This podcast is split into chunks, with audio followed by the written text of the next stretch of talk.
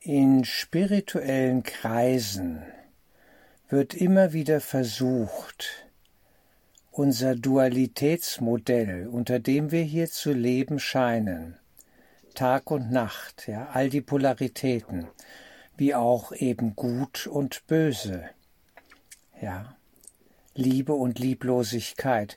Man versucht dann, diese Pole miteinander zu verschmelzen in dem Sinne, dass auch gesagt wird, Gott hat natürlich auch die Dunkelheit erschaffen.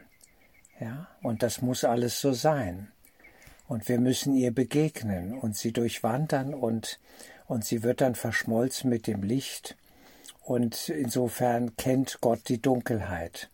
Und wenn das Böse da ist, ja, muss es auch irgendwo erschaffen worden sein. Und das ist eben das Problem in der Non-Dualitätslehre, was meist nicht verstanden wird und warum die Non-Dualitätslehre, die Lehre des reinen Geistes, Geistes ziemlich unpopulär ist, ja, und nicht so gut ankommt in spirituellen Kreisen. Dass man am Ende doch noch ein duales Süppchen kochen möchte. Nach dem Motto, das kriegen wir hier schon noch hin. Irgendwann ist alles gut. Irgendwann funktioniert hier die Welt mit ihren Dualitäten, Polaritäten, auf welcher Ebene man das auch immer sehen mag. Dass das, was die Dualität ja, überwindet beziehungsweise sie insgesamt auslöscht, ist Einheit. Einheit ist nicht ja, ähm, das Gegenteil von Dualität. Das ist sie nicht. Dann hätten wir eine neue Polarität, Dualität und Einheit. Gibt es aber so nicht.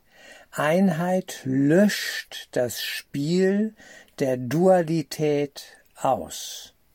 Es hebt alles auf. Da ist nichts mehr. Einheit, das ist Geist. Und der Geist, ja, kennt keine Gespaltenheit, keine Zwietracht, keine, keinen Zwiespalt. Das menschliche Herz im Konflikt mit sich selbst gibt's dort nicht. Einheit ist unsere göttliche wahre Natur als der Sohn in Gott. Und auch dort dürfen wir in diesem höchsten letzten Sinne keine Gespaltenheit annehmen. Es sind Bilder, die wir brauchen, weil wir es nicht anders im Moment verstehen können. Die Einheit mit und in Gott können wir uns nicht vorstellen. Das ist einfach eine Nummer zu groß. Unsere Festplatte kann das nicht prozessieren, sprich verarbeiten. Es geht einfach nicht. Und der Kurs weist eindeutig darauf hin, es wird keine intellektuell befriedigende Antwort ja zum Thema Dualität und in Klammern Einheit wiederum geben. Ja, wir, wir, wir werden dazu nichts kommen. Wir sind eigentlich nicht hier. Es gibt diese Welt nicht, an die wir glauben.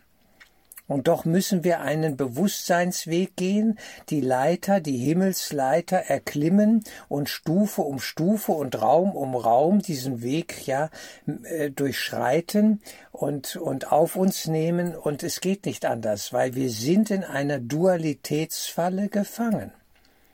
Und dann wollen wir in der Erkenntnis, dass wir vielleicht ein schlechter Mensch sind, ein guter Mensch werden. Und dann bekämpfen wir das Ego.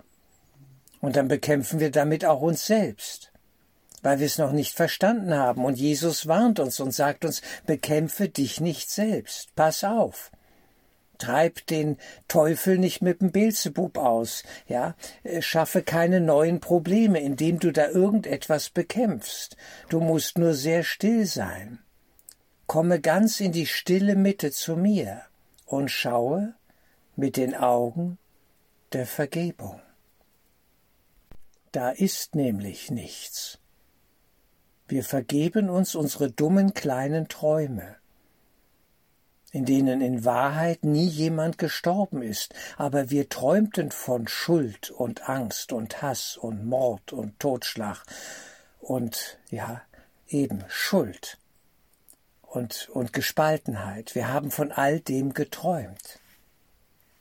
Aber es ist nichts, in, aus absoluter Sicht ist nichts geschehen. Aus einer relativen Traumsicht heraus, ja, riesige Traumgeschichten. Großes Kino, Drama bis zum Abwinken. Und weil wir es lieben, träumen wir weiter. Wir wollen Drama. Da ist ein Hunger auf, nach Geschichten, ja, ein Hunger auf, auf Action und so weiter. Wir, wir, wir wollen, dass hier was läuft. Weil die andere Seite der Angst, das ging mir einmal auf, ist die Langeweile. Die andere Seite der Angst ist die Langeweile. Gähnende Leere, die auch gewiss unerträglich ist. Es sind komplementäre Seiten einer Medaille. Angst und Langeweile. Leere. Und durch diese Leere und Angst, egal was es ist, müssen wir wandern und durchgehen. Und dann kommen wir in die Fülle des reinen Geistes. Dann leuchtet uns das ewige Licht ja entgegen. Ein geistiges Licht, das uns befreit von allen Irrtümern. Wir haben uns schlichtweg geirrt.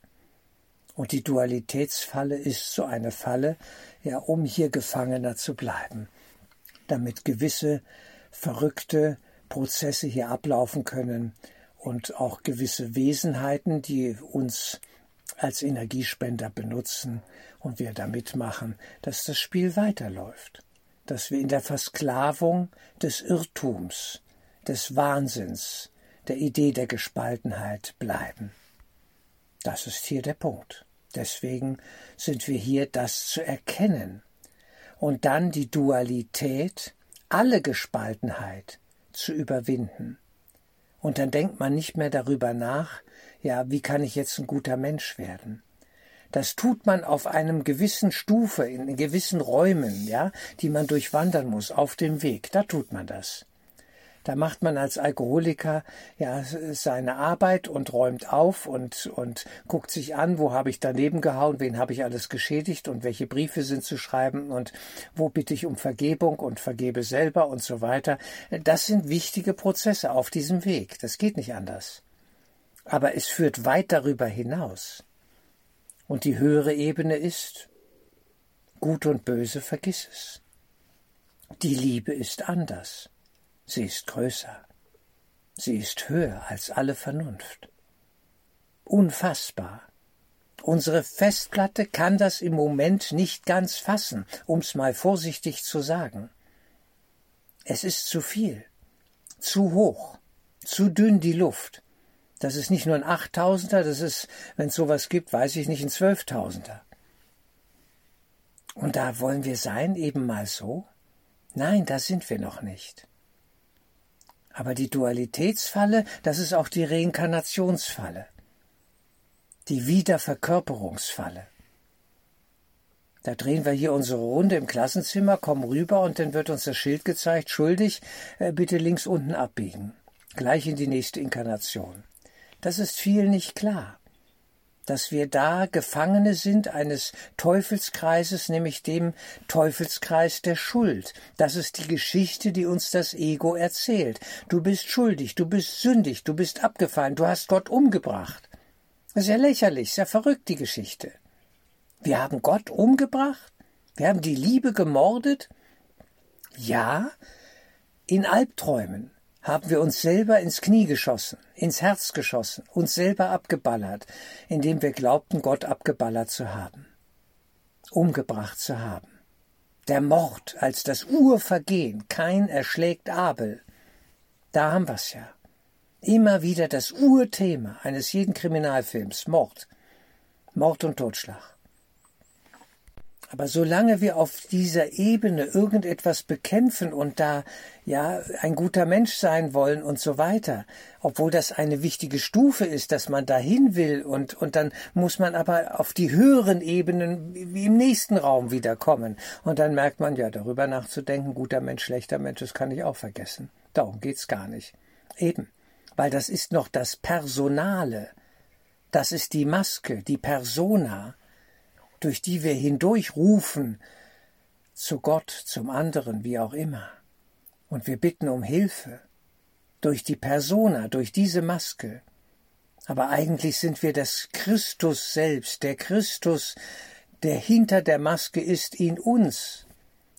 Und wir haben es noch nicht verstanden. Und da ist keine Frage, ob gut oder böse, es ist nicht das Thema. Thema verfehlt. Transzendieren heißt übersteigen. Das ist die einzig sinnvolle Handlung oder das einzig sinnvolle Geschehen, das es zu vollziehen gilt mit der Hilfe des Heiligen Geistes. Die Welt muss überwunden werden, über die Wunden, schönes deutsches Wort, mein Gott, die deutsche Sprache, überwunden gehen und damit überwinden den Wahnsinn der Welt, der unseren inneren Wahnsinn spiegelt. Weiter tut's die Welt ja, tut die Welt ja nicht. Sie spiegelt unseren inneren Wahnsinn. Und dann bekämpfen wir die Spiegel und führen wieder einen heiligen Krieg da draußen. Wir führen ihn immer mit uns, mit uns selber. Wir ziehen mit uns selber in den Krieg.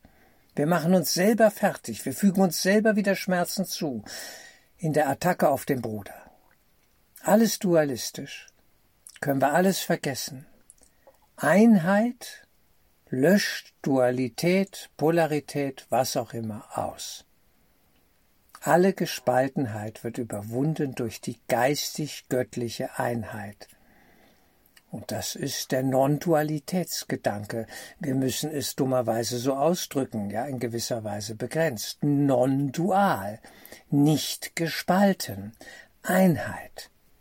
Einheit, das große Thema damals in den 1970er, 80er Jahren von Thorwald Detlefsen, dem durchaus geistreichen Esoteriker, das muss man sagen. Einheit. Sie löscht Dualität aus. Sie ist kein neues Gegenteil zur Dualität. Sie löscht sie aus. Es ist Ende. Und darum geht es dass wir diese Einheit im Geist erfahren, akzeptieren und für uns in Anspruch nehmen. Und dann ist Frieden. Dann ist alles wirklich sehr gut, weil alles eins ist in Gott und die Welt nicht mehr ist. Und wir auch nicht mehr als Person im Kinofilm der Welt.